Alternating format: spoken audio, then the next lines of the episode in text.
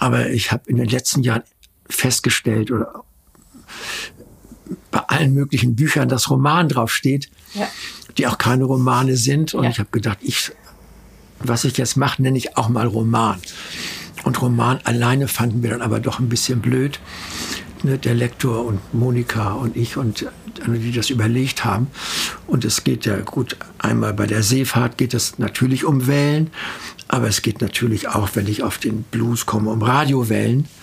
Ne? Und um die Wellen der Übertragung zwischen Personen, ne? was ich in anderen Texten als äh, dritten Körper beschrieben habe, der über Wellenverbindung zwischen äh, Menschen entsteht. Und das alles ist da ja drin. Und deswegen sind wir nach vielen Versionen auf Wellenroman gekommen und haben den dann genommen.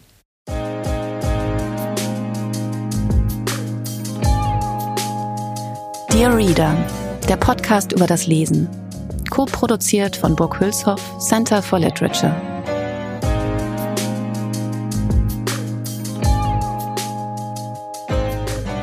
Hi und herzlich willkommen. Mein Name ist Mascha Jakobs und ich spreche in diesem Podcast mit AutorInnen über die Texte ihres Lebens, über die Wege, auf denen sie zu ihnen finden, wie das Gelesene sie verändert und wie oder ob für sie Lesen und Schreiben zusammengehören. Seitdem ich mir zusammen mit Markus von Jordan Dear Reader ausgedacht habe, das war 2018, stand Klaus Teweleit immer ganz oben auf meiner Gäste-Wunschliste. Neben Helge Schneider und Elfriede Jelinek ganz oben. Ich habe ihm und den anderen beiden natürlich mehrfach geschrieben, es auf vielen Kanälen versucht, allen mir zur Verfügung stehenden Charme eingesetzt, aber keine Chance. Jetzt ist es mir durch persönliche Verstrickungen gelungen. Irrerweise hat mir der Geschäftsführer des ersten FC St. Pauli, Oke Göttlich, danke an dieser prominenten Stelle, über seine Freundschaft mit dem Sohn von Monika und Klaus Teveleit helfen können.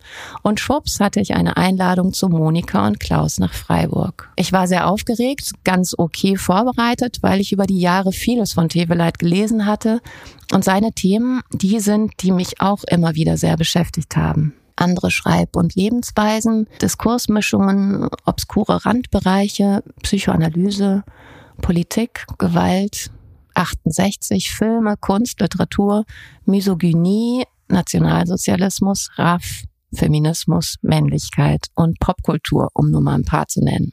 Seine Texte waren mir immer Vorbild, auch wenn ich es selbst nie geschafft habe, dicke Bücher zu schreiben, die sich aus verschiedenen Interessengebieten zu Mischformen entwickeln. Aktuell nennt er sein Buch Wellenroman.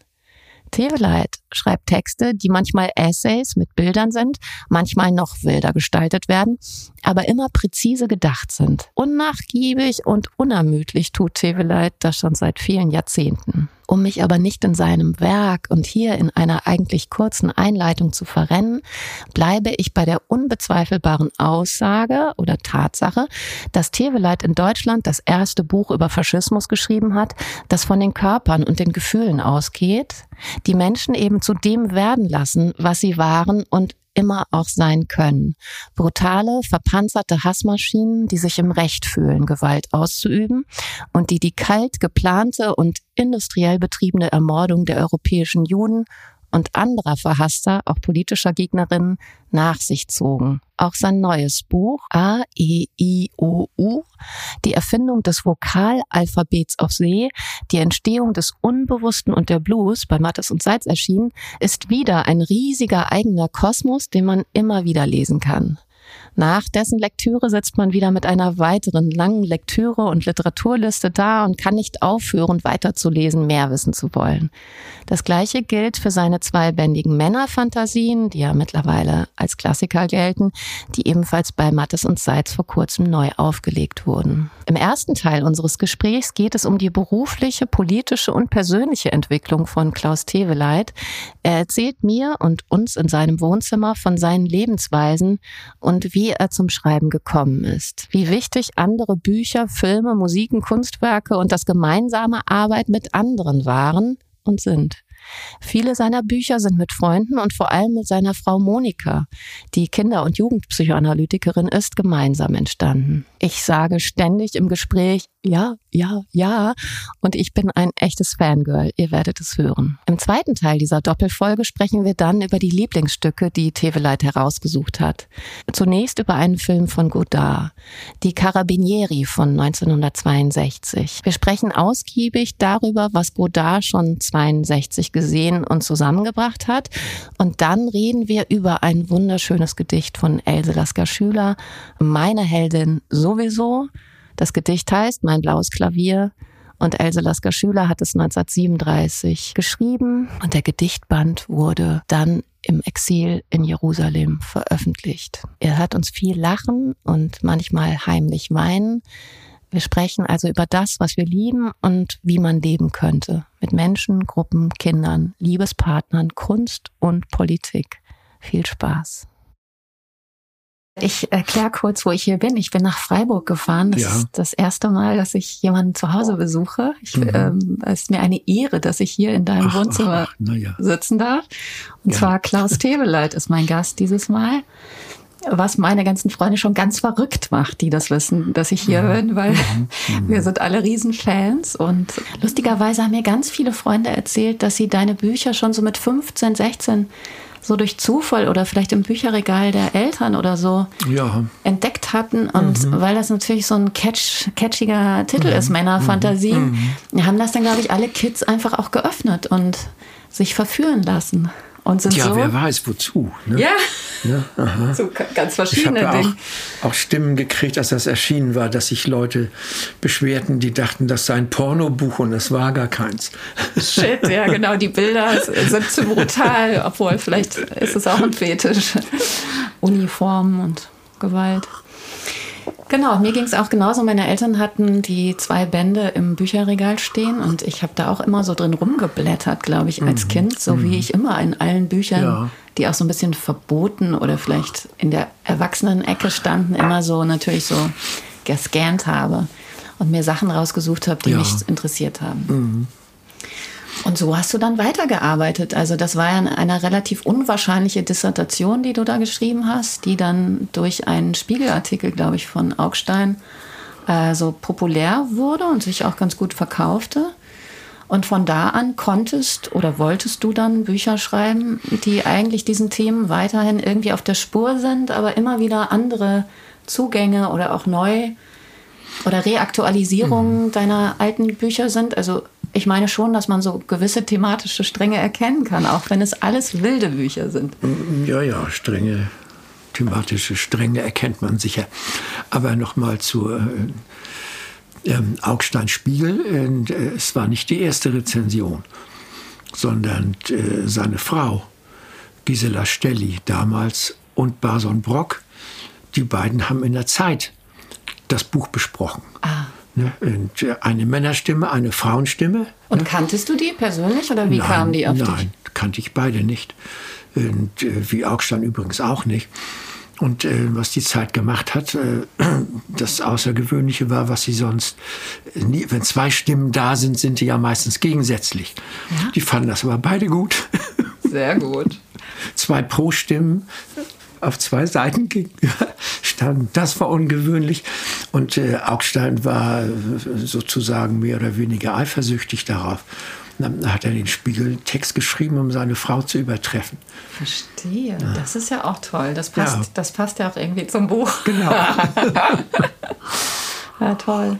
Äh, du beschreibst es auch so schön in dem Nachwort von der Neuauflage äh, bei Mattes und Seitz vor kurzem erschienen die sie mir netterweise auch ja. nochmal zugeschickt haben. Du schreibst da in so einem ganz tollen Nachwort, dass sich eigentlich zu dem Zeitpunkt auch dein Leben äh, verändert hat und sich wahrscheinlich auch ändern musste. Du hattest vorher eher so hart gearbeitet und im SDS politisch gearbeitet und warst dann aber im Prinzip ähm, von Berufsverbot äh, betroffen und sahst auch nicht wirklich noch eine akademische Karriere vor dir zu dem Zeitpunkt, wenn ich das richtig verstanden habe? Na, erstmal, äh, das war ja noch Studium, Ende, Lehrerkarriere. Du hattest ja. auf Lehramt studiert? Genau, ich wollte Deutsch- und Englischlehrer werden. Ne? Und äh, das war mir 1970 klar, dass das nicht mehr gehen würde. Ne, obwohl das Berufsverbot noch nicht offiziell da war, war aber die Überwachung durch den Verfassungsschutz da. Und diese ganze Diskussion steht man auf dem Boden der freiheitlich-demokratischen Grundordnung, wie das immer hieß, gesagt wurde. Und es war mir klar, das wird nichts mehr. Und dann habe ich das Studium ähm, aufgehört, obwohl ich fast fertig war mit einer Examensarbeit. Und bin, weil ich die Gelegenheit hatte, über einen Freund äh, als freier Mitarbeiter in den Südwestfunk gegangen, Radio. Ne? Das war Walter Mossmann, Sänger, der auch im SDS war, aber schon länger im Radio und da ganz gut verankert. Und das habe ich dann mit ihm zusammen, haben wir drei Jahre lang eine Sendung gemacht, die mal Jugendfunk hieß, aber dann umbenannt wurde in, das haben wir angelehnt an den damals populär werdenden Pop-Shop von Frank Laufenberg, haben wir unsere Sendung zwischen Job und Pop genannt. Und da passt alles rein. Ja, und es war ungefähr eine halbe Stunde Musik, halbe Stunde Text. Ja, fantastisch. So diese Mischung. Und ähm, da ich in Freiburg äh, sehr bekannt war als äh, SDSler und Linksradikaler, durfte ich am Anfang äh, die, in der, dieser Sendung nicht selber sprechen. Ah. Aus Vorsicht der Redakteure. Ne? Meine Texte wurden von einem gesprochen, der vorher in dieser Sendung mitgearbeitet hatte. Und da, äh, da hieß ich äh, offiziell äh, Thomas Klefisch ne, statt äh, Klaus Teveleit. Und erst nach gut einem Jahr haben sie sich dann durchgerungen, dass ich auch unter eigenem Namen äh, darf. Aber was galt denn damals als linksradikal? Also was habt ihr gemacht beim SDS in Freiburg? Also habt ihr richtig, sagen wir mal, Sachbeschädigung oder so? Also warum war das gleich schon linksradikal? Äh, Sachbeschädigung war gar nicht nötig. Sachbeschädigung war schon, wenn man in die Seminare ging und in die Vorlesungen und die Professoren dazu bringen wollte, was anderes zu machen. Also Hochschulrevolte war der Kern. Durchsetzung von Gruppenarbeit war der wichtigste Punkt. Das wird heute kaum erwähnt, sondern es wird gleich gesprungen auf Vietnam. Das war der nächste Schritt. Und dann kam später äh, nach den kommunistischen Mao-Gruppen, KBW und äh, Rote Fahne, Roter Morgen und so weiter, die RAF. Und, und die RAF hat nachträglich die ganze Geschichte ja geschluckt. Ne? Obwohl die RAF ja passiert ist, nachdem die sogenannte Studentenrevolte schon fünf Jahre vorbei war.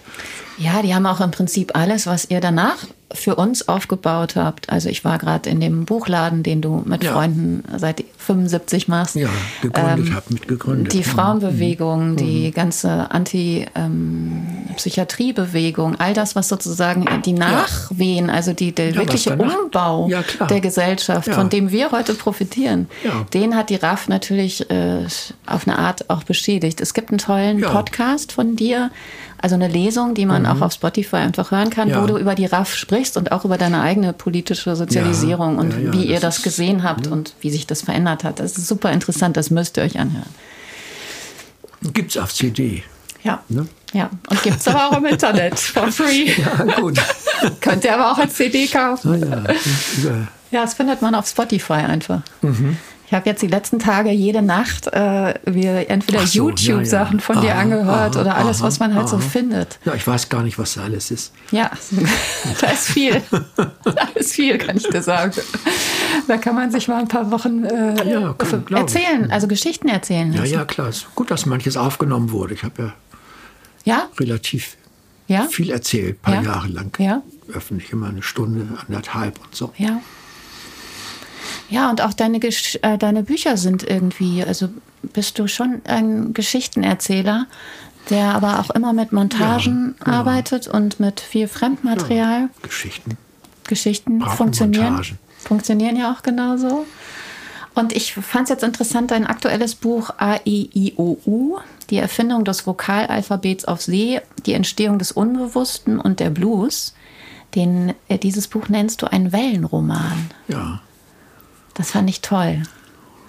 Wie bist du drauf gekommen? Also ich meine, es hat was mit Seefahrt zu tun, aber die ich ja, weiß nicht, gut, oft hast du auch keine, entschuldige, oft hast du auch gar keine Bezeichnung auf deinen Büchern. Also man weiß nee, auch nicht, genau. sind es Essay, sind es Romane, sind es. Genau. Ein, aber das ist jetzt mal. Ein, ein Rezensent hat das mal Theorieromane genannt, äh, was ich schreibe. Das ist, das ist nicht schlecht. Ich habe immer gesagt, Diskursmischung. Aber ich habe in den letzten Jahren festgestellt, oder bei allen möglichen Büchern, dass Roman draufsteht, ja. die auch keine Romane sind. Und ja. ich habe gedacht, ich, was ich jetzt mache, nenne ich auch mal Roman. Und Roman alleine fanden wir dann aber doch ein bisschen blöd. Ne, der Lektor und Monika und ich und die das überlegt haben. Und es geht ja gut, einmal bei der Seefahrt geht es natürlich um Wellen, aber es geht natürlich auch, wenn ich auf den Blues komme, um Radiowellen. Ne? Und um die Wellen der Übertragung zwischen Personen, ne? was ich in anderen Texten als äh, dritten Körper beschrieben habe, der über Wellenverbindung zwischen äh, Menschen entsteht. Und das alles ist da ja drin. Und deswegen sind wir nach vielen Versionen auf Wellenroman gekommen und haben den dann genommen. Ja, das passt ganz gut auch wenn ich gleich nochmal zu einer anderen Frage zurückkommen muss, das passt ganz gut. Thomas Meinecke hat ja auch gerade so einen kleinen Band rausgebracht, Ozeanes Schreiben. Ah ja. Kann ah, ich dir ja. nur empfehlen, das ist total mhm. toll. Naja, ich kenne ihn ja ganz gut. Das glaube ich. Mhm. Und selber auch bei mir im Podcast, da haben wir auch ja, über Ozeanes ja, Schreiben gesprochen. Und es gibt gerade auch viel feministische Theorie, die natürlich mhm. dieses fluide, ozeanische äh, versucht, so eine andere Form des Schreibens oder eine vielleicht weibliche Art des Schreibens zu etablieren und, oder sich zu fragen, ob es das geben könnte. Und deswegen fand ich das total schön, dass das Wellenroman gefällt ist. mir die Parallele. Und äh, es ist mir auch aufgefallen, wenn man über Musik spricht, ne, schreibt, fällt es nicht so auf beim Sprechen, äh, dass den meisten Leuten nicht klar ist, dass das ein Material ist, das ans Ohr kommt. Stimmt. Und nicht irgendwas. Äh, äh es sind tatsächlich Wellen. Ja. Und diese Wellen äh, transportieren was. Manche Leute merken das auch körperlich. Das sind nicht viele, aber ähm, äh, auch wenn sie lauter Musik hören oder so, was ich auch später irgendwann gelernt oder gemerkt habe, zu, darauf zu achten, was das in der ganzen Körperlichkeit auslöst und nicht nur im Ohr. Das sind die Wellen, die darauf prallen und die man in einer bestimmten Weise verarbeitet als Reize. Also nicht nur das Ohr hört und das ist keine ideelle Geschichte, sondern eine ganze wenn man eine Luftpumpe kennt, weiß man das ja. ja. Ne? Und ja. sich das klar macht. Ne? Und äh, was, dass das ein Material ist. Und dass alles, was äh, an Strahlung aus äh, Universum und so weiter auf uns eindringt. Und inzwischen wissen wir, dass wir sekündlich, minütlich durchstrahlt werden. Ne? Von, von einer Strahlenmaterialität, die viel feiner ist, als was unsere Anstalten senden. Eine kosmische Strahlung, die wir andauernd aufnehmen, ohne das zu spüren lernen. Unsere Körperlichkeit ist so daran gewöhnt, dass sie das nicht merkt. Aber das ist permanent vorhanden. Und das habe ich zugespitzt auf diesen Punkt. Es entsteht zwischen Menschen, wenn sie reden, und zwischen einer Musik oder mir, wenn ich sie höre und ich mich darauf einlasse, etwas dazwischen, was ich den dritten Körper nenne, der teils aus dem besteht, was ich dahin sende und teils aus dem, was von der Musik kommt. Und das ist eine Tatsächlichkeit im Raum. Und das ist das, was ich behaupte, auch in der Psychoanalyse entsteht, wenn sie gut läuft zwischen Analytiker und Analysandin, eine Sorte neuer Körper, auf den Analysandin zuwächst, sich aneignet und Analytikerin Der ein gemeinsamer ist. verändert. Ja, ja heute nennen die Analytikerinnen das ja Arbeitsbündnis.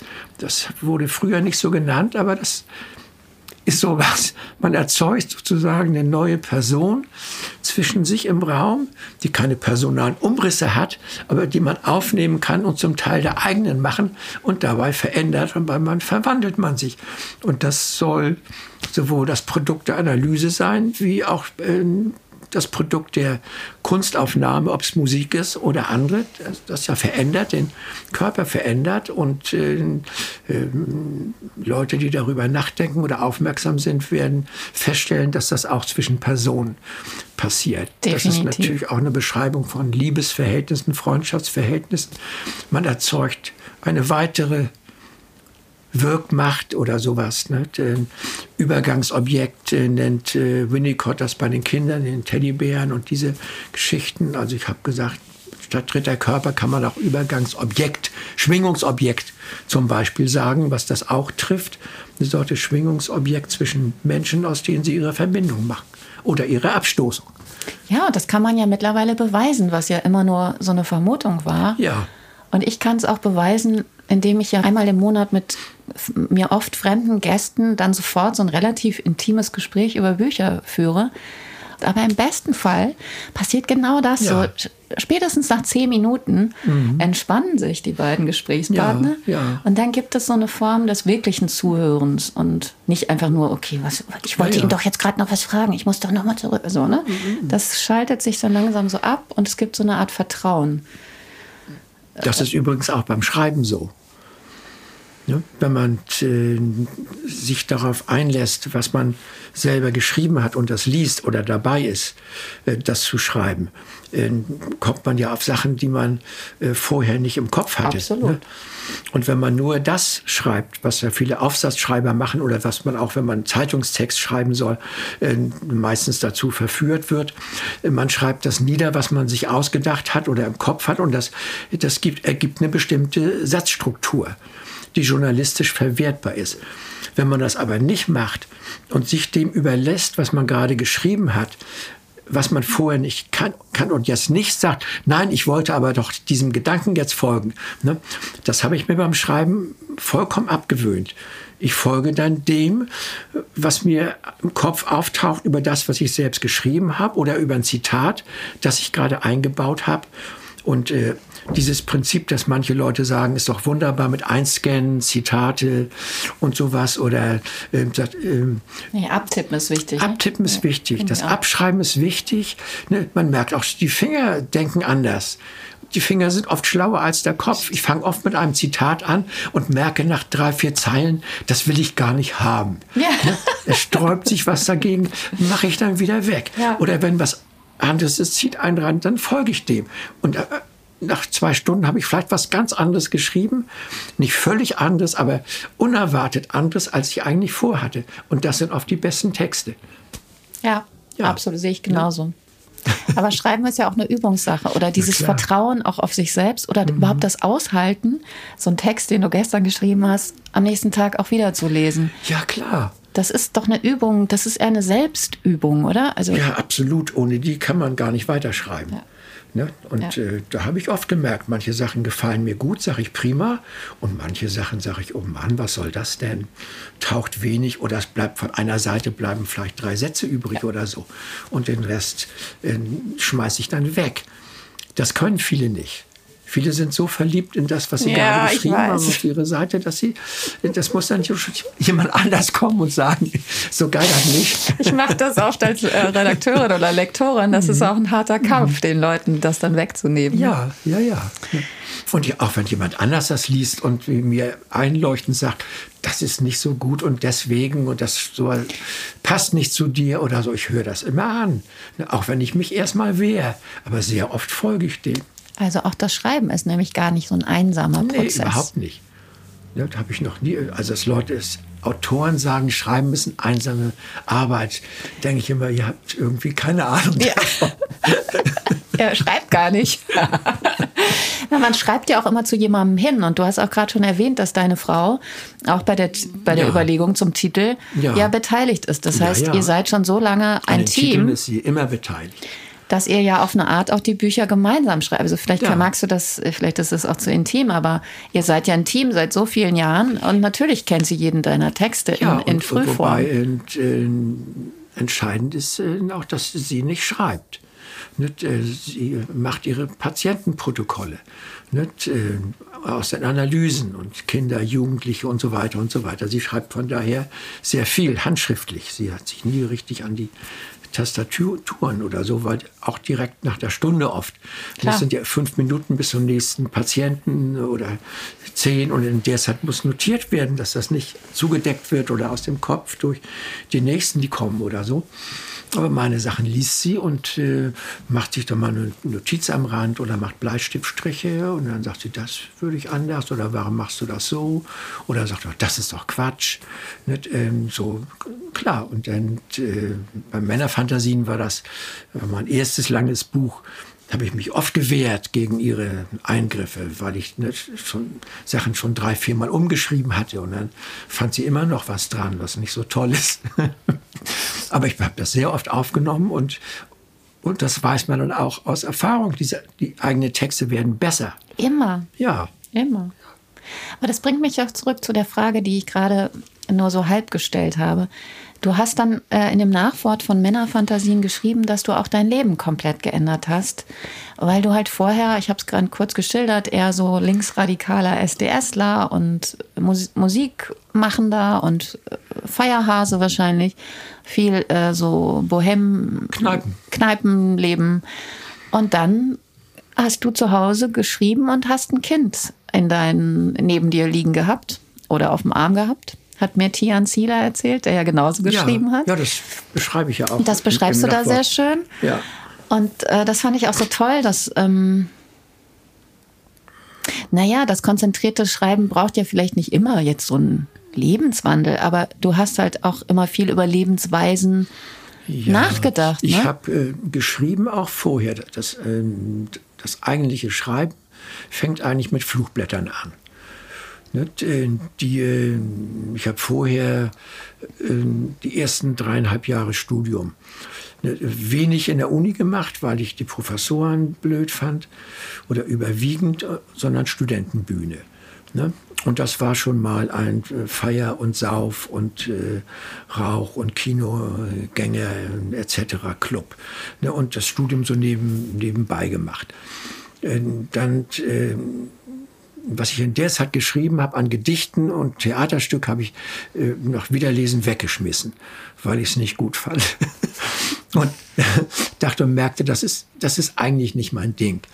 Und, äh, ich muss andere Sachen anders besser können und hatte eigentlich vor, die Idee war, von der Studentenbühne zum ähm, professionell, zum Theater zu gehen. Dramaturg, Regisseur zu werden, sowas. Mhm. Und das ergab sich über Studentenbühne, Kieler Stadttheater, dass es da Kontakte gab. Und äh, wir gingen da mal hin und lernten die kennen. Und, äh, und dann kriegte ich den Feierabend nach den Proben von den Schauspielern und Schauspielerinnen mit und äh, merkte, dass es ein solcher Eifersüchteleien- und Intrigenclub und äh, immer halb äh, zerstört durch wieder eine, äh, der Regisseur mag mich nicht mehr und diese Liebschaft und das und, ja. und das ging mir derartig, äh, wie soll ich das sagen, auf gegen meine Sorte zu sprechen oder mit Leuten umzugehen, dass äh, ich wirklich dachte, in diesen Ekelclub will ich nicht rein. Gut, und, ja, gut, gut, dass du das so früh gemerkt hast. und das hat, war dann begraben. Und dann hatte ich durch Fußball oder eine Knieverletzung schon mal wieder eine und lag, musste sechs Wochen in der Klinik liegen. Und in der Zeit habe ich mir überlegt, durch dieses ganze Leben in Kiel, in Freunde, Bohem, äh, Kneipen, wenn ich mal irgendwann fertig studieren äh, wollte, sollte, dann muss ich hier weg.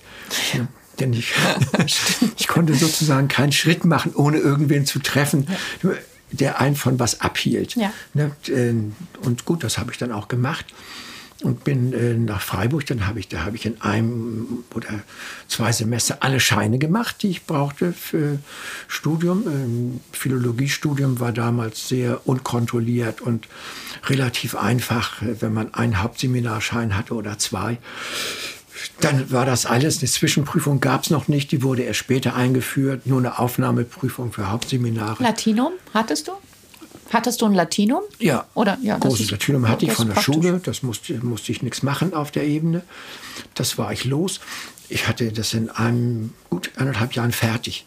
In einem Jahr, was ich für Studium brauchte. Und dann kam. das war lustig. Und äh, da war ich äh, relativ alleine. Monika kannte ich schon, die hatte ich in Kiel kennengelernt. Wir waren schon zusammen.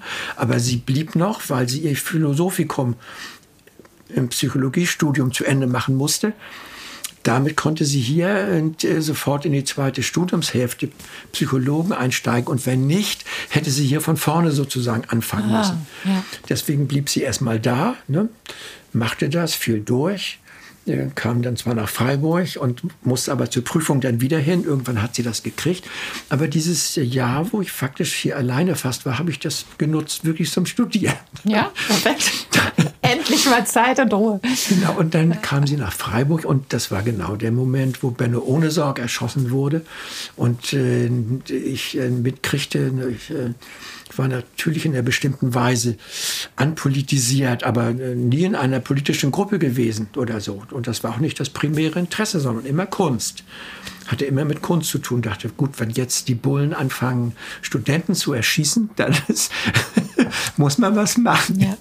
Ja. Ich habe geguckt in der Uni, welche Gruppen das gab, habe die Aushänge gesehen. SDS war, gefiel mir am besten, weil das am klarsten und deutlichsten für mich war und nicht so ein sozialdemokratisches Rumgeschwurbel wie der SHB war. Und dann bin ich dahin und äh, fand da sofort gute Leute, wurden da auch sofort gut aufgenommen.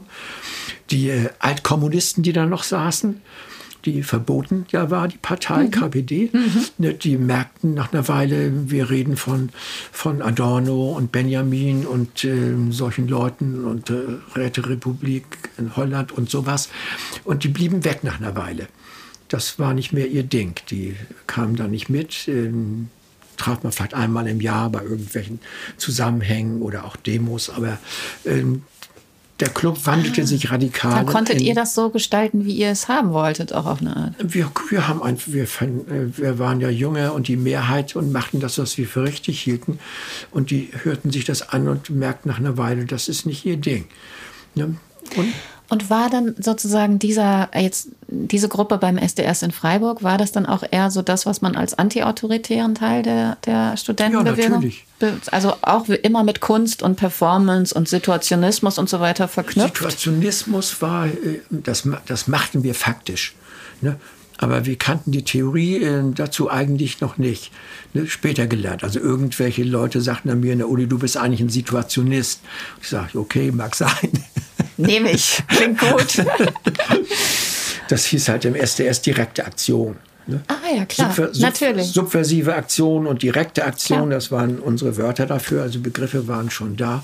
Aber wie das international mit dem, was De Boer und andere dann bekannt gemacht haben, was Situ Situationismus zusammenhing, wussten wir gar nicht. Genau, es gab ja die Gruppe Spur, die waren in München und ja. so Kunzelmann und so, also so Leute, die dann auch hinter berühmter äh, wurden, die halt natürlich schon mit solchen Sachen gearbeitet haben. Aber ich finde auch, ihr, man musste das auch gar nicht kennen, weil das, was zum nee. Beispiel auch mit dem Kaufhausbrand oder so gemacht wurde, ist vielleicht nicht das beste Beispiel, aber es gab ja viele so performative Aktionen, die auch nach Spaß aussehen. Ja, natürlich. Und äh, in Freiburg, das war nicht für alle SDS-Gruppen so, war äh, Psychoanalyse relativ stark. Ja, das ist ne? interessant. Wie, ja. wie kam es dazu? Das, da waren einfach äh, vier, fünf, sechs Genossen drin, die sich mit Psychoanalyse befasst hatten. Ne? Ähm, ich, ich habe schon in der Schule und Monika auch Traumdeutung gelesen. Und äh, kurz danach weiter. Und ich sage immer, was wir danach gemacht haben, Studentenbühne und dann im SDS und dann noch eine Musikgruppe und so weiter, war immer eine Form von wilder Analyse weil das nicht nur einfach Sachen waren, die wir gemacht haben, sondern das war immer sozusagen äh, volle Investition der ganzen Existenz. Ne? Auf jeder dieser Stufen wandelte man sich um. Ne? Ich wurde innerhalb von drei Jahren ein Mensch, der, der bis dahin Politiker nur für Idioten erklärt hatte nicht, ähm, über, von schleswig-holsteinischen Ministerpräsidenten angefangen, Kai-Uwe von Hassel bis sonst wo, bis zu Politikern in der Geschichte, Stalin, Hitler und so weiter und so weiter. Das waren für uns ja alles Drecksäcke. Ja. Großverbrecher und sowas wollte man nichts mit zu tun haben. Gut, dann kam Marxismus dazu, das klang schon mal ein bisschen vernünftiger, Psychoanalyse im Kopf sowieso. Und äh, wenn man Canetti las und ähnliche Autoren, wo der Gedanke der Verwandlung auftaucht ne, und dass man ja, merkt, im Buch der Könige habe ich ja sozusagen als transparent drüber geschrieben über die Bände, es gibt äh, keine Theorie des Wachsens. Wie wird man erwachsen? Ja. Ne? Ab wann ist man das? Ja. Und wodurch? Ne? Was, äh, ist Schluss mit einer Reifeprüfung und dann kommt womöglich noch eine Heirat, dann kommt die Midlife Crisis und, und andere Punkte gibt es nicht. Stimmt. Die Zähne ausfallen bei den Kleinen und sowas. Ne? Und ich dachte, dass, dafür muss es doch eine Aufmerksamkeit geben, was da mit einem selber passiert. Oder auch ne, mit anderen. Wie, mit wie, der Gruppe auch, ne? Ja, mit Gruppe. Wie also, verhandelt man sich? Du hast gerade gesagt, ihr wart immer maximal investiert, aber ihr habt es ja auch immer gemeinsam alles gemacht. Ja, es waren immer Aktionen, die man nicht alleine getan Nein, hat. Immer Gruppe oder zumindest Zweierbeziehung oder Dreierbeziehung oder so. Wo wir eine sexuelle Dreierbeziehung äh, nie hatten. Das war zwei. Ähm, aber immer mit jemand zusammen. Ne? Mhm. Das habe ich, äh, alleine kriegt man nichts hin. Mhm. Ne? Nur Blödsinn. Ne? Du hast auch so schön in einem der vielen Interviews, die ich ge, äh, ge ja. gehört habe, jetzt die letzten Nächte gesagt, dass ähm, äh, da ging es, glaube ich, um Godard und Pasolini. Und das ist auch ein mitgebrachtes Lieblingsstück, ist ein ja. Film von äh, Godard, auf den kommen wir jetzt gleich zu sprechen. Aber da hast du gesagt, Godard ist ja der Meister der Montage und ähm, von da aus kommst du dann darauf, dass du sagst, es gibt eigentlich nur langweilige Autoren, die zu wenig klauen. Ja. Das finde ich total toll, weil ja. darum geht es mir auch in dem Podcast. Es geht ja. ja, immer darum, die Einflüsse von den AutorInnen äh, an die mhm. ranzukommen und zu erfahren, wie, wie man eigentlich damit arbeitet oder wie das in sich als Humus in uns ablegt oder so. Ja, und deine ich, Bücher strotzen ja auch. Ja. Genau, aber ich will noch einen Schritt zurück. Ja, gerne. Denn äh, Kind habe ich ja noch nicht beantwortet, habe gerade darauf zugesteuert. Stimmt. Dann mit dem Radio, nachdem der SDS zu Ende war, der löste sich ja auf 69. Und äh, ich äh, meine überwiegend aus Erschöpfung der Einzelnen. Ne, wir hatten drei Jahre, ja. was die Aktivisten von heute sicher auch kennen, pausenlos rotiert und die meisten waren kaputt oder auch kaputte Beziehungen oder tranken zu viel oder psychiatrisch äh, bedroht, behandlungsnotwendig etc. Der Verein lief auseinander. Dann bildeten sich die K-Gruppen und die Spontis auf der anderen Seite. Manche stiegen ganz aus. Und ich hatte eben die Gelegenheit, ins Radio zu kommen mit einer neuen Produktionsform, wo ich übrigens sehr viel für das Schreiben gelernt habe, durch Schneiden. Ja. Wir mussten, da wir Linksradikale waren, Walter Mossmann auch, durften wir nicht so viel selber sagen. Das wurde alles zensiert. Ne? Und Live-Radio gab es damals nicht. Total ausgeschlossen. Ah, du gabst also vorher sozusagen deine Manuskripte ab? Jedes, wir nahmen das auf, die Redakteure hier ließen uns machen, aber wir mussten das überspielen in die Zentrale nach Baden-Baden. Jede Sendung musste Ei, drei Wochen vorher fertig sein. Oh mein Gott. Dann kam der Zensor und sagte, das muss geändert werden. Und äh, dann saßen unsere Redakteure da und äh, der Zensor redete nicht mit uns, mit freien Mitarbeitern, sondern mit dem Redakteur oder der Redakteurin. Das waren zwei. Und dann sagte er, das kann man doch so nicht lassen oder so nicht sagen. Da saßen wir daneben und sagten, das stand doch im Spiegel, ne, ihm aufgeschrieben. Dann sagte der Redakteur, Herr Reis, lesen Sie denn den Spiegel nicht? Da stand doch. Sowas durfte denn drin bleiben. Äh, aber manche Sachen mussten, wir mussten fast jede Sendung ändern. Und das, äh, das wie üblich wurden sie auch dadurch besser. Wir machten das genauer, aber wir lernten für ganz viele Sachen O-Ton zu brauchen. Was wir selber nicht sagen durften, ließen wir andere Leute sagen, klar, die klar. wir interviewten. Das war natürlich aufwendig und kostete mehr Alle Zeit. Freunde mussten was sagen.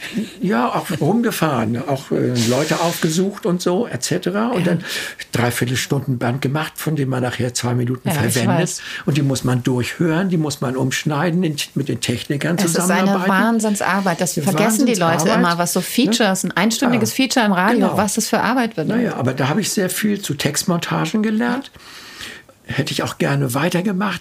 Dann kam die Situation im Radio, aber so, dass äh, die Sender anfingen, äh, äh zusammengelegt zu werden. Hm. Ah, ähm, ja. Saarländische Rundfunk, Südwestfunk, Baden-Baden, Süddeutscher Rundfunk, Stuttgart sollte möglichst eine Anstalt werden oder bestimmte Sachen ausgelagert werden. Heute heißt das ganze ja, glaube ich, SWR. Ne? SWR. Und das, der Süddeutsche Südwestfunk heißt ja nicht mehr, aber Baden-Baden, Stuttgart und Saarbrücken gibt es halt noch als, als Orte, Freiburg auch, wo produziert wird, aber unter einem Sendernamen. Und damals war der Schulfunk beim Freiburger Südwestfunk mhm. und der wurde ausgelagert nach Saarbrücken in den äh, saarländischen.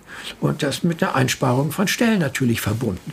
Und das hieß ja von den vielleicht zehn äh, Mitarbeitern, die da waren, die Schulfunk machten, das war eine ziemlich große Gruppe, war ziemlich klar, nur die Hälfte würde übernommen werden. Mhm. Und das hat die Atmosphäre derartig vergiftet, Ne, das, äh, in der Mit äh, mittags in der Kantine traf man sich ja und wer sich an welchem Tisch zusammensetzt und wem und nicht mehr redet etc., dass das letztlich, äh, wenn man dem nicht ausgesetzt sein wollte, nur noch übertüncht werden konnte durch Kartenspielen und sowas. Haben wir dann Doppelkopf gespielt mit Redakteur und so ein Scheiß. Und, und äh, irgendwie, das ging mir also zunehmend auf den Wecker, diese Atmosphäre.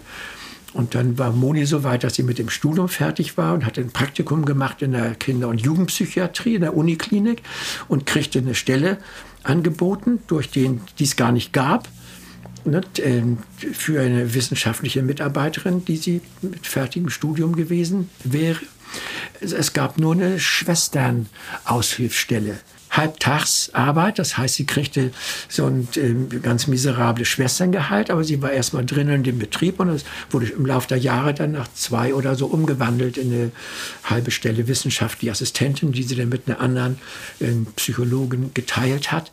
Das heißt, sie war dann vormittags in der Klinik und äh, wir, nachdem die WG, in der wir waren, mit der politischen Gruppe sich aufgelöst hatte und wir dann alleine wohin zogen, noch mit einem Freund dabei, wollten wir ein Kind haben. Das haben wir schon vorher beschlossen. Und sie war schwanger. Und äh, wir, mussten, wir mussten auch aus dem alten Haus raus wegen Schwangerschaft, weil es war eine verrückte Rechtsanwältin, alte, die das vermietete, die äh, verrückt, aber ganz nett war. Und die sagte, mit Kind im Haus geht nicht. Hat sie gesagt, Kinderschrei halte ich nicht aus. Das, ah. das erinnert mich so an meine schreckliche Kindheit, sagte sie. Das, ihr könnt hier bleiben, wenn ihr das Kind weggebt. Ja, klar, kein Problem. Gut, dann haben wir gesagt, tut uns leid, dann müssen wir natürlich ausziehen. sind ausgezogen und dann kam das Kind, wurde das Kind geboren und dann war die Überlegung, wer äh, kümmert sich drum. Ne? Und dann hätte sie ihre, wenn sie äh, ihre Klinikstelle aufgeben müssen, die sie gerade angefangen hatte, ne, oder ich das Radio. Und da das Radio mir sowieso, wie ich eben beschrieben habe, angefangen war, auf den Geist zu gehen, äh, habe ich gesagt, das mache ich. Ich höre auf. Und du machst weiter, ich bleibe zu Hause. Fünf Jahre habe ich ja dann gebraucht an, an der Dissertation ja. gesessen. Ja. In der Zeit ist Daniel ne, aufgewachsen, auf dem Teppich rumkrabbelnd.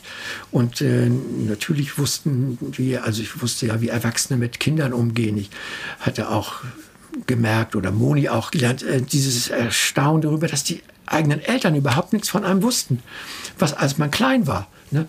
Die fingen an, was zu erzählen, wenn man vielleicht Alter vier oder fünf mhm. oder sonst was oder mhm. Schule, da hatten sie Erinnerungen, aber an die Kleinkind-Sachen überhaupt nicht dass man merkte, sie haben das entweder vergessen, verdrängt oder gar nicht wahrgenommen.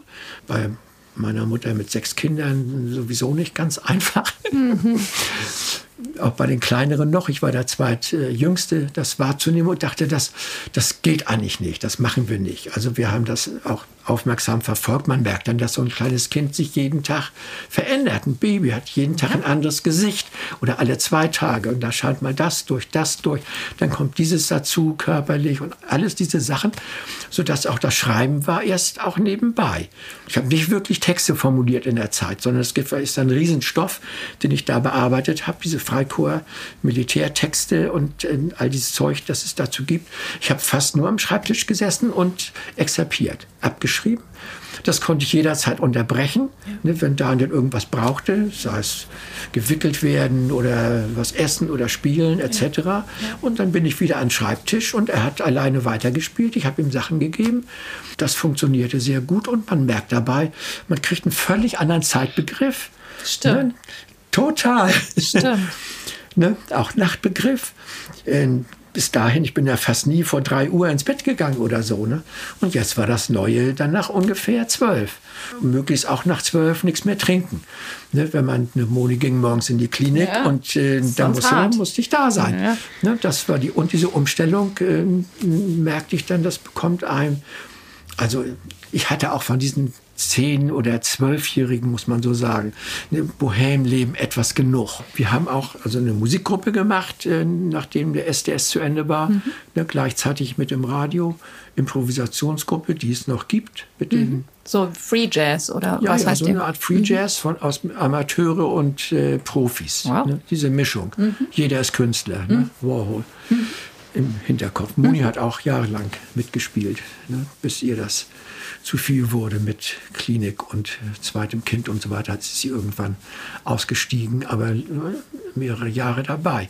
Wir haben auch noch gleichzeitig ein Kino gemacht in der Uni, eine Filmgruppe, das haben wir Kino Aspirin genannt, nach äh, einem kubanischen Gedicht. Ne?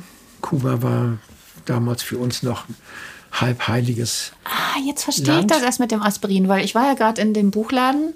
Ja. Da steht ja auch oben Aspirin ja. und es gibt ja auch ein Buch von dir. Ja. Das heißt, kannst du es nochmal sagen? Ich werde es jetzt nämlich falsch sagen. Ein Aspirin von der Größe der Sonne. Oh, toll. Und Aber das ich ist die Gedichtzeile. Ja, erklär mir das. Was heißt das? Also das aus ist, welchem Das ist ein Gedicht? Gedicht von Roque Dalton, ku kubanischer Lyriker, der auf Deutsch übersetzt wurde. Einer der ersten, die hier bekannt wurden. Und äh, das ist ein Gedicht über den die Erwartung von der Zukunft, vom Kommunismus. Und da ist die Zeile drin, der Kommunismus wird sein, unter anderem ein Aspirin von der Größe der Sonne. Ist das schön. Das ist ja schön. Dann haben wir das Kino Aspirin genannt und ja. haben gesagt, ich habe ähm, mit Freunden äh, die jedes Wochenende Filme sozusagen synchronisiert. Ah. Was wir kriegten, war das internationale Kino, afrikanische Filme, wow. Südafrika, Südamerika, Glauber Rocha, die kubanischen Filme, alles das, auch amerikanische, Salz der Erde und diese Dinge, die waren alle nicht synchronisiert, aber Textlisten gab das, die das Arsenal gemacht hatte. Und wir stellten die Filme da und sie schickten die Textlisten mit und wir haben uns am Wochenende hingesetzt, den Film laufen lassen und Tonband und dazu den Text gesprochen. Ist ja toll. Auch eine Gruppe. Ne? Drei, vier, fünf Leute, ne, die diese die Synchronisation produzierten und, toll, und eine Einführung zu dem Film gemacht. Also das Ganze von äh, Jean Renoir angefangen, La Vie est à nous, ne, bis zu den moderneren Filmen hin. Später haben wir noch die Lip-Filme geholt aus Besançon, von, mhm. als die Arbeiter die mhm. Fabrik besetzt hatten, sind mhm. wir hingefahren, haben mit denen geredet, auch geguckt, äh, was wir in der Uni probiert hatten, immer zu sagen, großes Seminar ist Unsinn.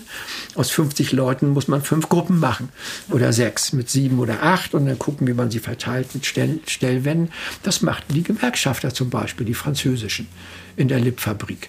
Ne, die unterteilten die Arbeiter in lauter solche kleinen Gruppen, die zu bestimmten Themen sich auseinandersetzen und abends gab es dann ein Plenum. Und da trugen die Einzelnen ihre Sachen vor und sagten, Großversammlungen sind sonst Quatsch. Ne? Hatten genau die gleiche. Die Laborschule, die Sie an der Uni Bielefeld gegründet haben, ja. ich weiß nicht, ob du das kennst. Da, nee.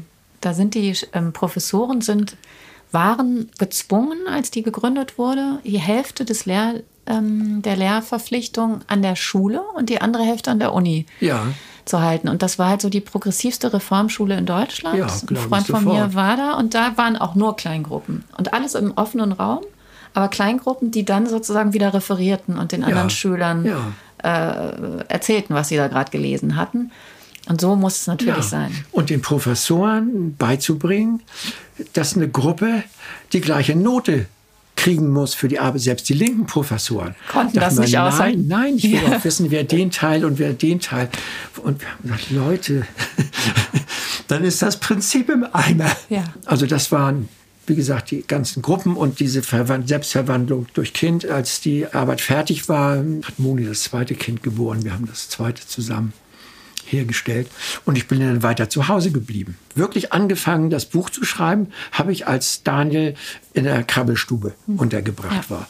Und das war auch nicht einfach. Das ging so, dass ich die ersten beiden Monate äh, musste ich jeden Tag mit. Ja. Ne? Ich saß dann da in der Ecke irgendwo und konnte ja. lesen, aber ich war da, ne? wenn irgendwas braucht. Und bis er mich, bis ich nach Hause durfte, ne? dann konnte ich wirklich schreiben. Und mit Max später auch in Schule. Ich war 20 Jahre Elternbeirat ne, mit den beiden zusammen. Also alles passiert über Gruppen oder Beziehungen. Absolut. Und äh, dann und über und ja, Übernahmen Kinder. und Ohne Mischung. Kinder wäre ich ein völlig anderer. Ich auch, Ja. glaube ich auch. Aber ich äh, versuche jetzt da von da aus noch mal kurz auf dein eigenes Buch zu kommen und dann auf Godard zu switchen. Ja. Was ich so schön finde, ist, dass dieses Buch, also A, I, I, O, U, da steckt total viel drin. Das kann man auch kaum zusammenfassen. Ist aber eine Auseinandersetzung mit Kittler.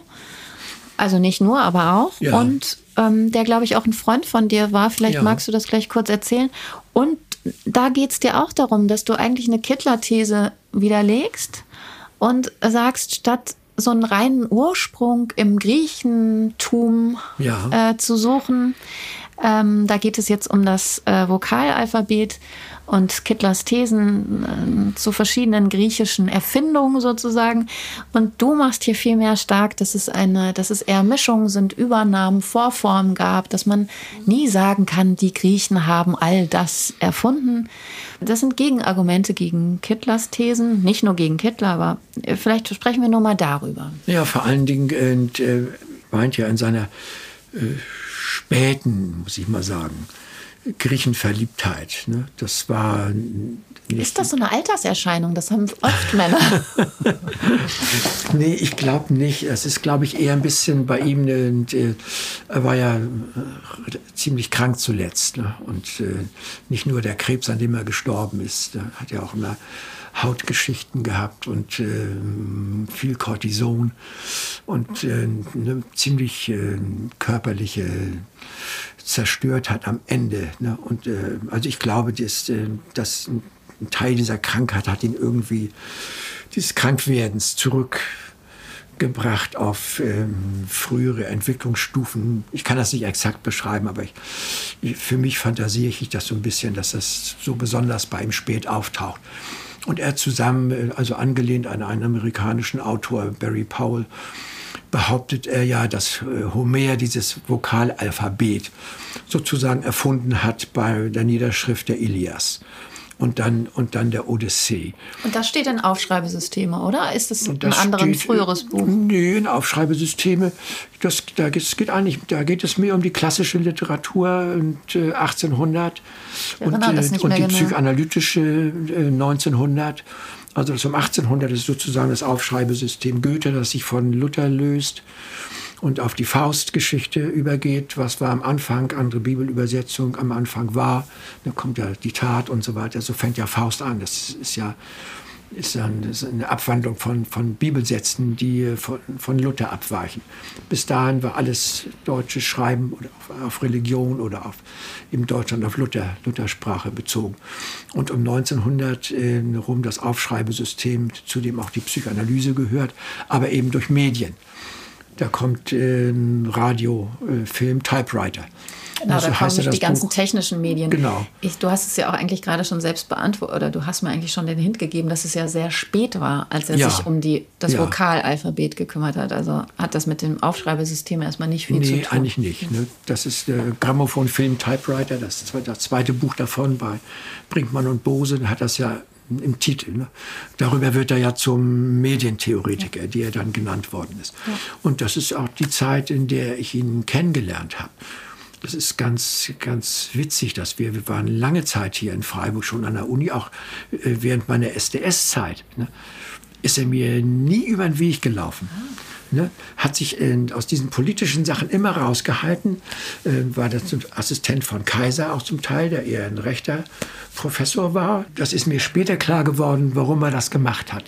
Er war immer drauf aus, äh, in seinem Hinterkopf äh, den den Hegel-Lehrstuhl in Berlin zu besetzen oder einen entsprechenden. Hat auch früh über Universitätsgeschichte gearbeitet, was ganz wenige gemacht haben, kannte sich da wahnsinnig gut aus, kannte die ganzen Genehmigungs- und Berufungsverfahren genau und wusste ganz genau, wenn er sein Bein in so einer politischen Gruppe hat. Ne, wird schwer. Ja, wird Ist schwer. auch heute noch schwer übrigens. Ja, es war bei mir ja so. Bei mir war das so, dass äh, hier ein Germanist, dessen äh, Namen ich nicht nennen will, ein Blödmann, nur eine kleine Unistelle, für die ich mich beworben hatte, ja abgelehnt hat damit, dass er behauptet hat, ich sei einer der Vorbereiter der RAF und äh, wäre nicht geeignet, äh, Studenten zu unterrichten. Dadurch kriegte ich die Stelle nicht. Ne? Das war faktisch Berufsverbot. Ich hätte woanders hingehen müssen. In Oldenburg hatte ich Angebot oder so, da hätten sie mich genommen, aber dann hätte Moni ihre Klinikstelle aufgeben müssen und die war psychoanalytisch geworden hier durch den Chef, ne, der äh, das auch sozusagen dabei lernte. Ne? Das ist oh. eine der Instanzinstitute hier, das die Kinderanalyse überhaupt entwickelt hat. Toll. Das gab es überhaupt nicht. Es gab Kinder- und Jugendpsychiatrie. Das war ein Psychiater, aber es war keine psychoanalytische Behandlung. Ne? Die entstand überhaupt erst. Und das hätte sie in was hätte sie in Bremen oder Oldenburg gekriegt, äh, völlig unklar. Und äh, so dass ich auch gesagt habe, ja, das ist Quatsch. Dann gehe ich in, in einen Unijob und bin Professor und du bist mit den Kindern zu Hause und dann ist das doch alles, was wir bisher probiert haben, ist dort ein Futsch. Passé, ja. Genau. Ja. Deswegen sind wir hier geblieben. Ich habe auf diesen Professorgedanken verzichtet und habe Hausmann dann gemacht, 20 Jahre und die Bücher geschrieben. Und dann wurdest du ja Professor. Ja, klar, aber über die Bücher. Ne? Das haben dann Leute in der Kunstakademie in Karlsruhe gelesen und fanden das prima und haben mich irgendwann gefragt, äh, ob ich äh, interessiert wäre, erstmal eine Vertretung zu machen. Da hat er gerade eine aufgehört. Ihr Kunsttheoretiker habe ich gemacht, mache ich gefiel mir ganz gut. Dann kriegte ich das angeboten als feste Stelle und ich habe gesagt, ich mache das nur, wenn ich Film machen darf. Dann kommen wir dann zu Godard und Pasolini zurück. Also ich will nicht, hier sind zwei Kunsthistoriker, denen Konkurrenz machen. Was soll das? Ne? Und da haben sie gesagt, äh, Film, ja prima, haben wir niemand. Und die Studenten haben sowieso mehr mit Bildern zu tun. Klar. Da sind ja nur Maler und Bildhauer an der Kunstakademie. Und dann habe ich da acht Jahre und dann noch zwei Jahre verlängert, über 65 hinaus, Film gemacht. Ist ja toll. Ich äh, habe alle Filme nochmal gesehen. Ein Semester Godard, noch ein Semester Godard, ein Semester äh, italienisches Kino, von Fellini bis Antonioni bis, äh, bis sonst wo. Ein Semester Buñuel und Surrealismus, immer auch verbunden, wenn es ging, mit Bildern.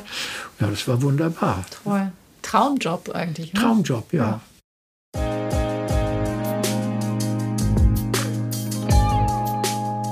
Der Reader von Mascha Jacobs wird co-produziert von Burg Hülshoff Center for Literature und gefördert durch die Beauftragte der Bundesregierung für Kultur und Medien.